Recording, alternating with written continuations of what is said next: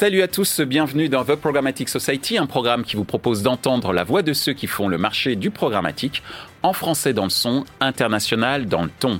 Une émission soutenue par Displace et Smile Wanted, avec pour partenaires médias Redcard et 100% Média. Ce contenu est accessible également en podcast sur les principales plateformes d'écoute. Cette semaine, notre thème est le suivant DOOH programmatique, une nouvelle opportunité pour les annonceurs. Depuis quelques années déjà, le DOOH, Digital Out of Home, ou encore l'affichage digital, connaît un engouement tout particulier, aussi bien de la part des afficheurs qui y voient un moyen de revaloriser leur offre, que de la part des annonceurs qui apprécient notamment le format vidéo pour l'impact qu'il permet via ce support. Malgré la complexité pour accéder à l'inventaire selon certains et le peu d'automatisation du processus d'achat, les recettes publicitaires du DOOH atteignent 209 millions d'euros en 2019. Après un léger recul en 2020 dû à la crise sanitaire, le DOH connaît aujourd'hui un regain d'énergie boosté principalement par le développement du programmatique. Afin d'échanger sur ce sujet, nous demanderons à nos invités quels sont les enjeux business et marketing du DOH programmatique, quelles sont les conditions nécessaires pour lancer une campagne DOH programmatique et quels résultats en attendre, comment voit-il l'avenir du DOH programmatique? Pour en discuter, Kautar Benazi de Havas Media Group, Laurent Malhergue de Displace, Clément Lyon de JC Deco. Bonjour à tous, bienvenue sur The Programmatic Society. Aujourd'hui, on va parler DOOH, Digital. C'est bien ça, hein? Digital. Out of Home. Je parle sous votre contrôle, hein, parce que c'est vraiment vous les, les spécialistes. Bonjour euh, Laure. Bonjour Michel. Merci euh, de venir pour la première fois dans The Programmatic Society et merci de soutenir l'émission. Euh, donc, tu vas tout nous apprendre en compagnie également de Clément. Bonjour Clément. Bonjour Michel. C'est la première fois également que tu viens euh, dans The Programmatic Society, Tout donc euh, merci euh, de faire honneur à l'émission et c'est la deuxième fois qu'on accueille JC Deco pour ton information. Donc merci d'être là à nouveau JC Deco et pour la première fois pour toi et Clément et le retour de Kauta. Bonjour, Bonjour. Michel. Ça va? Ça va bien et toi? Donc, je suis ravi de te euh, euh, retrouver pour parler d'un sujet euh, clé, euh, d'un, j'allais dire, d'un média, d'un format qui prend de plus en plus d'ampleur. Donc, le DOH, DOH programmatique. On va commencer par toi, Laure, avec cette première question très simple. Quelle est ta définition du DOH programmatique? Alors la définition, c'est l'achat euh, d'espaces publicitaires automatisés, euh, pilotés par la donnée. Et les panneaux publicitaires, donc euh, les écrans DOH, Digital Out of Home, se situent dans la rue. Et euh, le, le fait qu'ils deviennent accessibles en programmatique, euh, c'est une révolution qui a eu lieu euh, en fin d'année dernière. Euh, et Seulement qui, oui, en fin d'année dernière, c'est justement JC Deco en France qui a lancé le premier ses inventaires en, en- accessibles en, en programmatique et en RTB. Euh, Real-time bidding, donc Real enchère en time temps bidding, réel. Exactement. On était plutôt sur un mode d'achat qui était automatisé. Là, on est passé vraiment sur une stack programmatique complète, euh, identique à celle euh, traditionnellement utilisée pour la vidéo, pour le display, avec euh, euh, une supply side plateforme hein, qui est connectée aux écrans d'affichage dans la rue, euh, qui va permettre d'accéder euh, à des inventaires via des demandes side plateformes. Et donc Displace est euh, une demande side plateforme experte et pionnière sur le DOH programmatique. Merci Laure euh, pour euh, ces précisions et ce rappel de la chaîne de valeur euh, programmatique qui existe aussi dans le monde de l'affichage extérieur. Alors Clément, l'affichage extérieur, c'est ta spécialité en tant que représentant de, JC Deco. Quelle est ta définition du DOH programmatique, sachant que Laure nous a évoqué l'exploitation d'une sell-side plateforme, qui est donc une plateforme à destination des éditeurs et que tu représentes hein, d'une certaine manière. Mais quelle est ta définition donc du DOH programmatique? Bah, déjà, tout simplement parce que c'est du programmatique, on va passer pour un média comme le nôtre du média planning à l'audience planning. Mhm. C'est déjà effectivement pour ce média-là une, une forme de, de révolution. Qui est une des particularités, c'est qu'effectivement, on sera sur une relation one-to-many, puisqu'un écran pourra adresser plusieurs personnes. Donc c'est aussi une particularité là pour le coup du DOH programmatique. Et effectivement, pour reprendre la, chaîne de valeur, aujourd'hui en tant que, que de on s'est connecté à une, une, SSP qui est View, mhm. qui est une SSP qui a été lancée il y a maintenant un peu plus de trois ans par JCDecaux au niveau, au niveau mondial. donc il y a déjà 15, 15 pays qui sont connectés.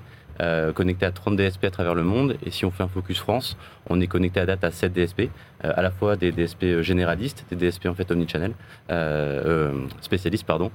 donc donc voilà, donc c'est aujourd'hui comme ça que ça fonctionne. Et effectivement, l'intérêt du DOH aussi, c'est finalement la multiplicité des univers, parce qu'aujourd'hui en fait on, on voit des écrans dans la rue mais également dans les transports, lorsqu'on prend l'avion, le, métro, mhm. euh, et même lorsqu'on fait ses courses dans les, dans les centres commerciaux. Donc c'est vraiment la multiplicité des, univers qui va être aussi une particularité de, ce média. Merci euh, beaucoup euh, Clément pour ces précisions et, ces précisions en tant qu'éditeur, j'allais dire en tant que média qui est JC Deco.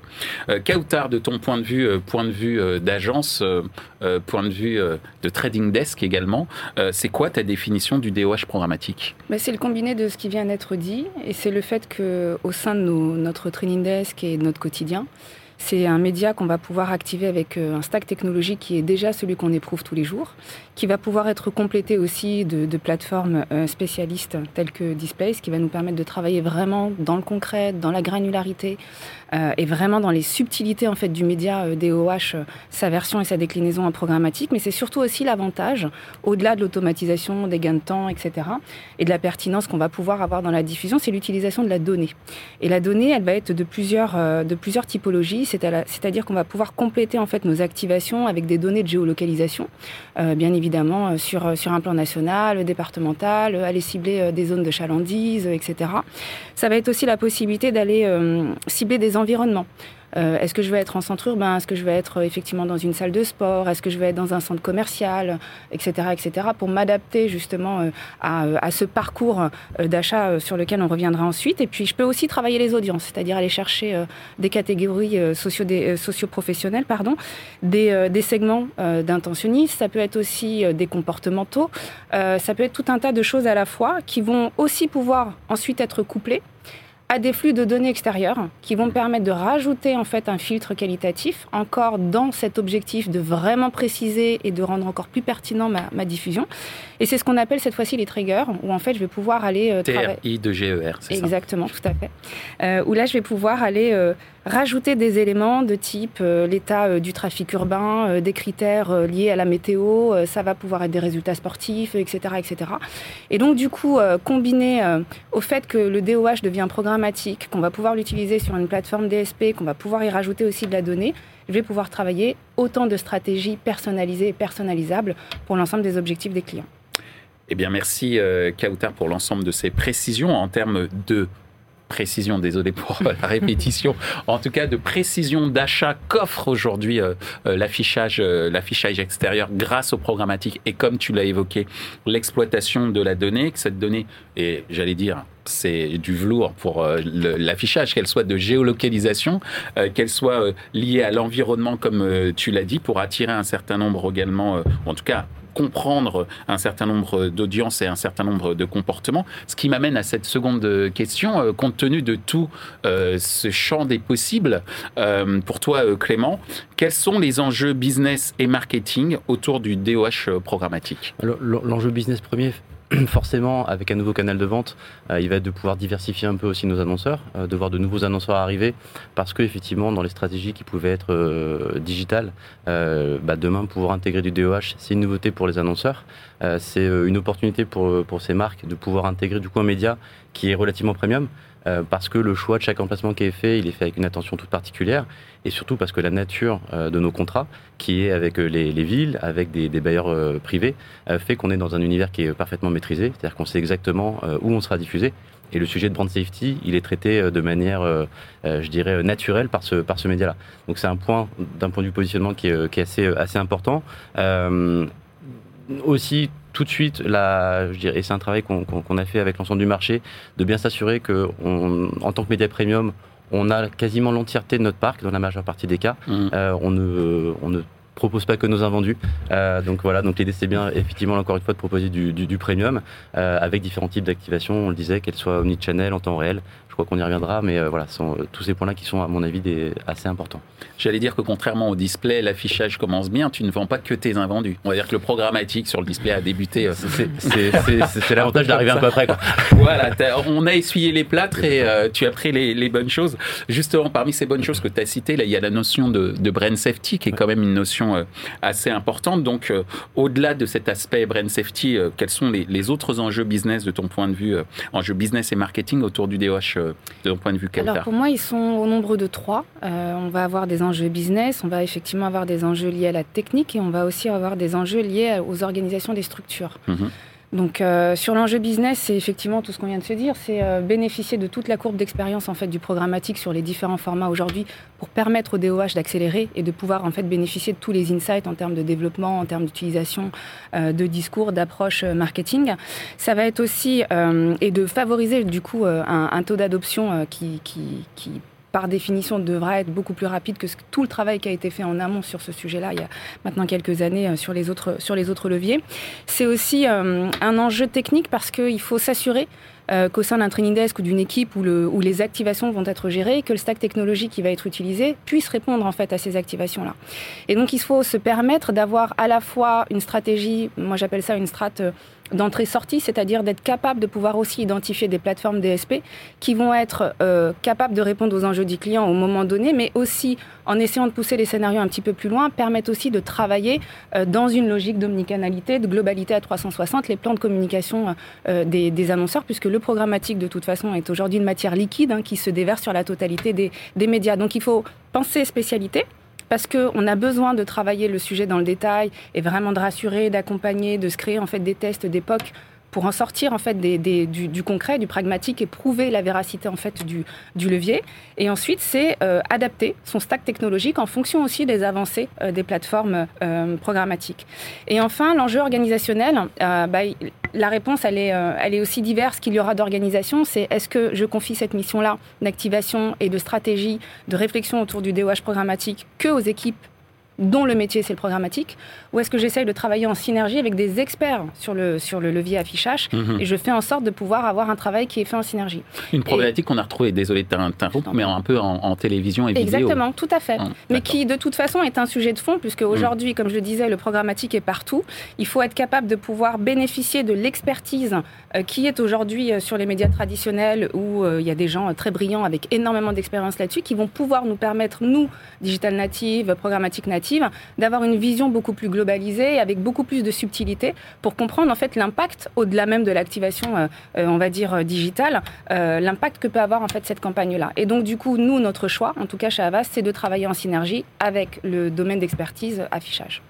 Merci Kautar pour ces, pour ces précisions propres à Avast, mais Exactement. ce que je retiens, c'est cette notion de stack technique qui est quand même très, très importante. Et j'en arrive à toi, Laure, puisque justement, tu fais partie euh, de cet environnement euh, technologique euh, qu'a évoqué Kautar et qui est extrêmement important à bien maîtriser pour pouvoir atteindre ses objectifs de campagne. De ton point de vue et de par ton observation, par tes observations, quels sont les enjeux business et marketing autour du DOH programmatique, concept tout neuf, puisque tu l'as dit tout à l'heure, ça a à peine un an, quoi. Donc voilà. Voilà, bah, nous, l'enjeu principal, c'est vraiment l'évangélisation. Mhm. Euh, c'est pour ça que, par exemple, on fait ton émission.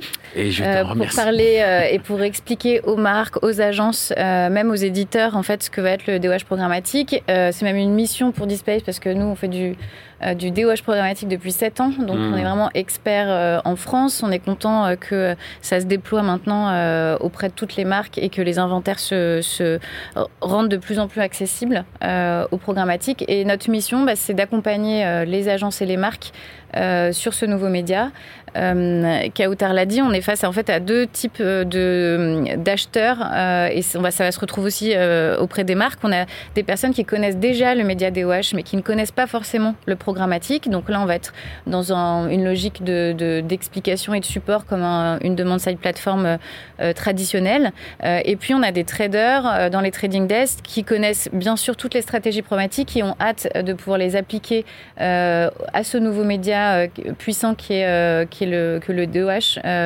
et, et, qui, à qui on va expliquer et un, peu plus ce que c'est ce média, mmh. ses capacités, à quel point ils peuvent en tirer un bénéfice particulier, les vidéos, les, les créas qu'il faut déployer en fait pour être en DOH et quels sont les indicateurs, parce qu'il y a des indicateurs aussi qui lui sont propres.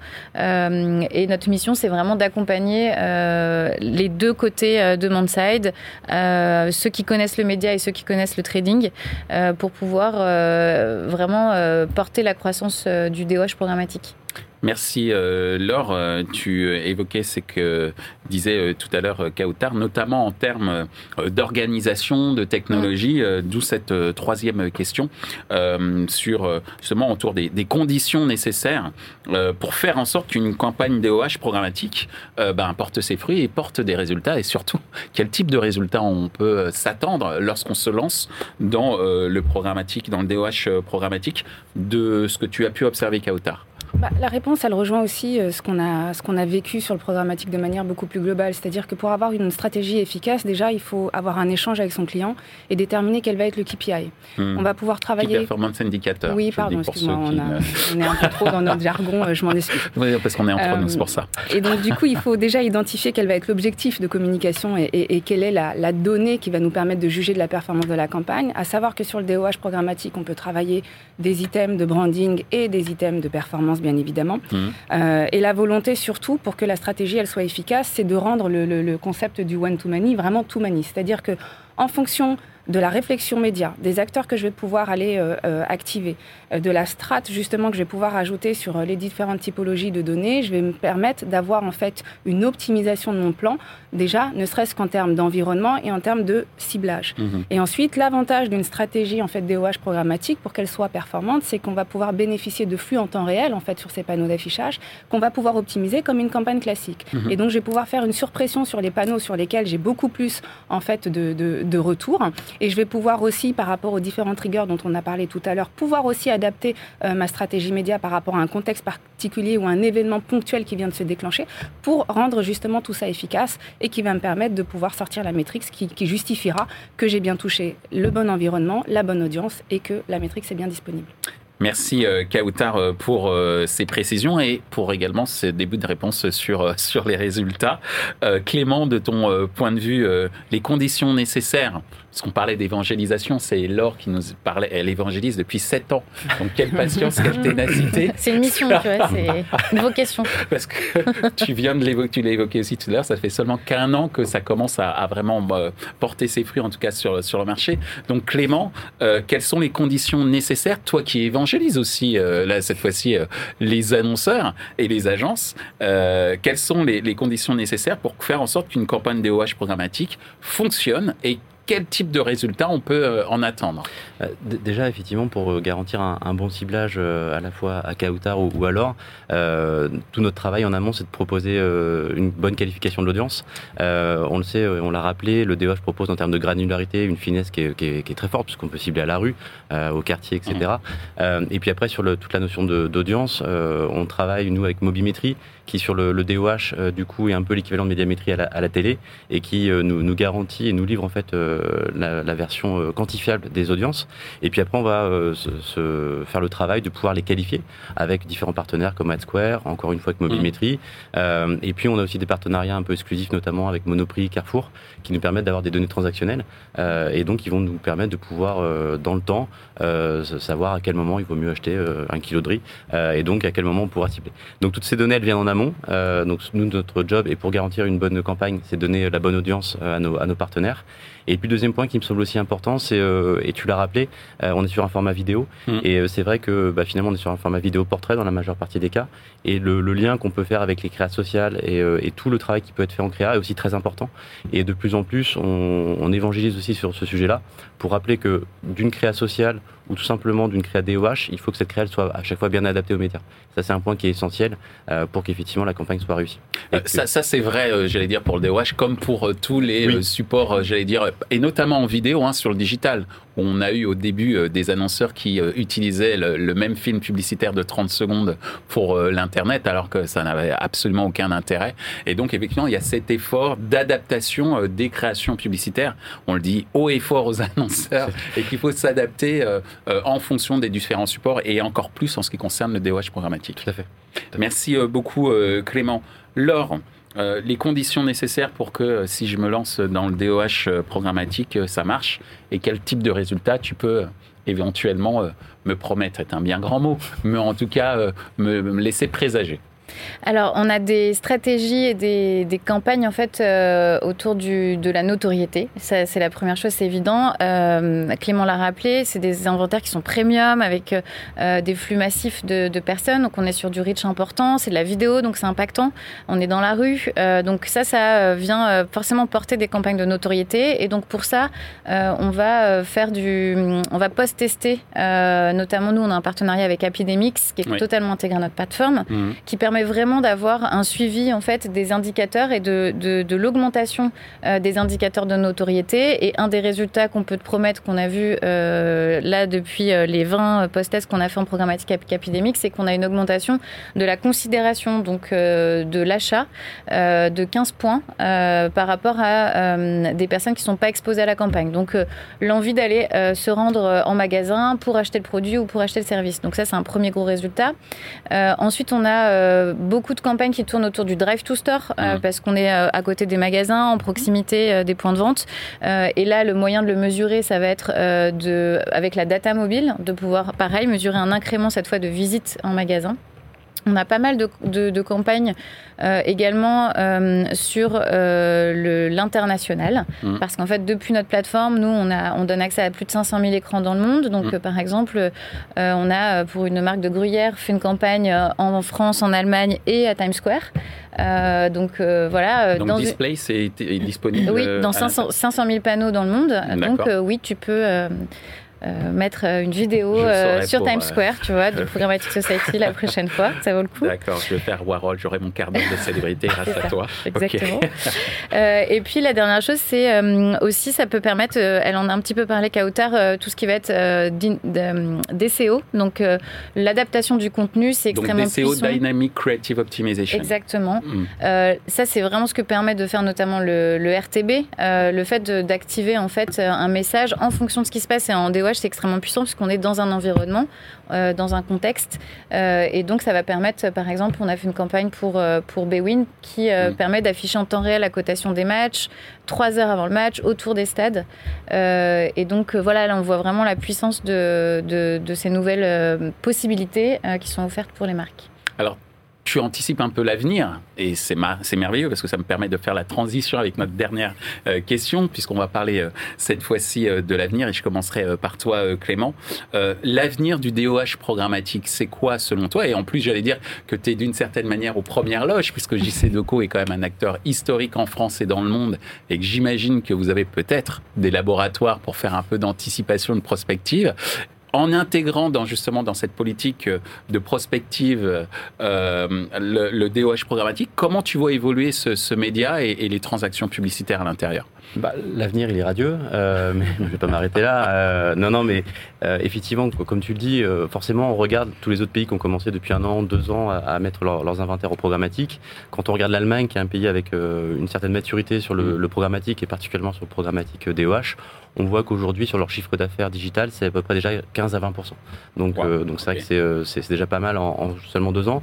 Nous, là, sur la France, sur les six premiers mois, c'est 10% du chiffre d'affaires euh, qui est réalisé en programmatique sur l'ensemble du, du, DOH. Donc, on voit que ça allait vite aussi. donc, on voit qu'il y a une vraie appétence sur le, sur le marché français et c'est conforté dans tous les échanges qu'on peut avoir au, quotidien.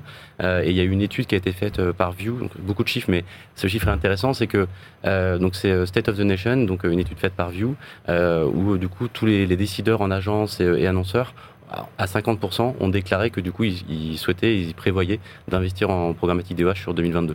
Donc ne serait-ce que pour 2022, on voit qu'effectivement cette appétence elle est, au rendez-vous. Donc euh, on est plutôt très très optimiste pour la suite. Et donc l'avenir est radieux. Il est on l'espère. Merci euh, Clément. Kaoutar, de ton point de vue, euh, l'avenir du DOH programmatique, quel est-il? Je confirme ce que vient de dire Clément ayant participé justement à ce rapport State of Nation.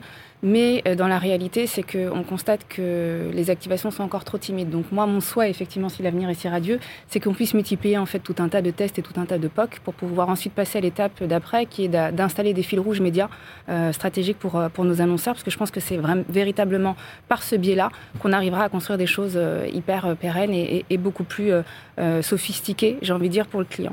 Il y a aussi autre chose, c'est que au-delà, au-delà des problématiques d'inventaire, au-delà des problématiques aussi liées aux, différentes technologies qui permettent d'activer et d'acheter, c'est que et encore, c'est une déformation professionnelle, hein, mais bon, par rapport aux différents types d'achats qu'on peut avoir en programmatique, effectivement, l'avenir sera radieux le jour où, en fait, en DOH, on arrivera à acheter en Open RTB, c'est-à-dire que je pourrais avoir une entrée via la data qui me permettrait de pouvoir bénéficier de la totalité du reach disponible et de pouvoir finalement euh, optimiser mon plan en fonction de ma performance et de pas d'avoir une entrée, en fait, par média, par régie, etc. Donc, volontairement, je vais très très loin, mais le jour où on arrivera, en fait, à avoir ce type de fonctionnement-là, effectivement, l'avenir sera radieux. En tout cas, je suis ravi que le message passe par l'intermédiaire de mon émission je l'avais déjà un peu entendu, hein, mais c'est bien on, on l'a officialisé.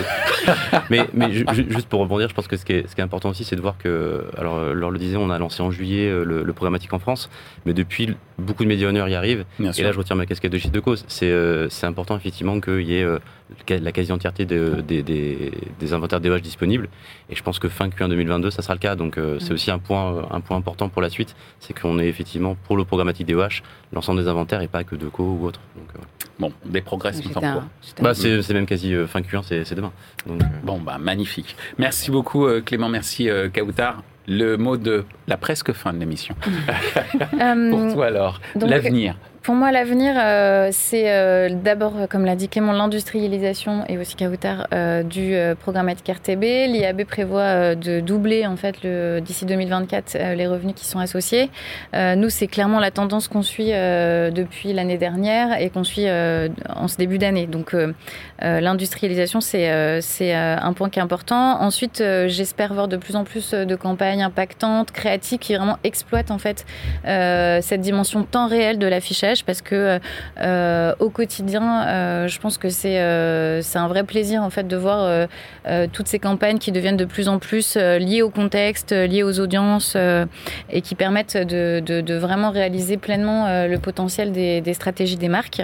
et ensuite, nous, on va continuer ce qu'on fait depuis déjà sept ans, effectivement, en, étant encore plus spécialisé, en proposant des interfaces dans notre DSP qui sont DOH friendly, donc qui permettent de comprendre où on achète, ce qu'on achète euh, comme panneau parce que c'est euh, extrêmement important. Euh, il y a des audiences et puis il y a aussi quand même ce, média qui est important d'avoir dans nos algorithmes des, des, optimisations qui vont permettre de prendre en compte les spécificités comme multiplier de, de, du DOH et qui vont permettre de rendre accessibles tous ces inventaires qui vont arriver cette année et notamment des inventaires aussi exclusifs pour que toutes les marques puissent bénéficier en fait de ce nouveau terrain de jeu, euh, quel que soit leur budget euh, et quelle que soit leur stratégie. Eh bien, euh, merci Laure de nous avoir donné envie de jouer. merci Clément, merci Kautar. Mais comme je l'ai dit, on n'a pas tout à fait terminé puisque c'est le moment de notre rubrique innovante, on va dire, qui est donc la question 100% média.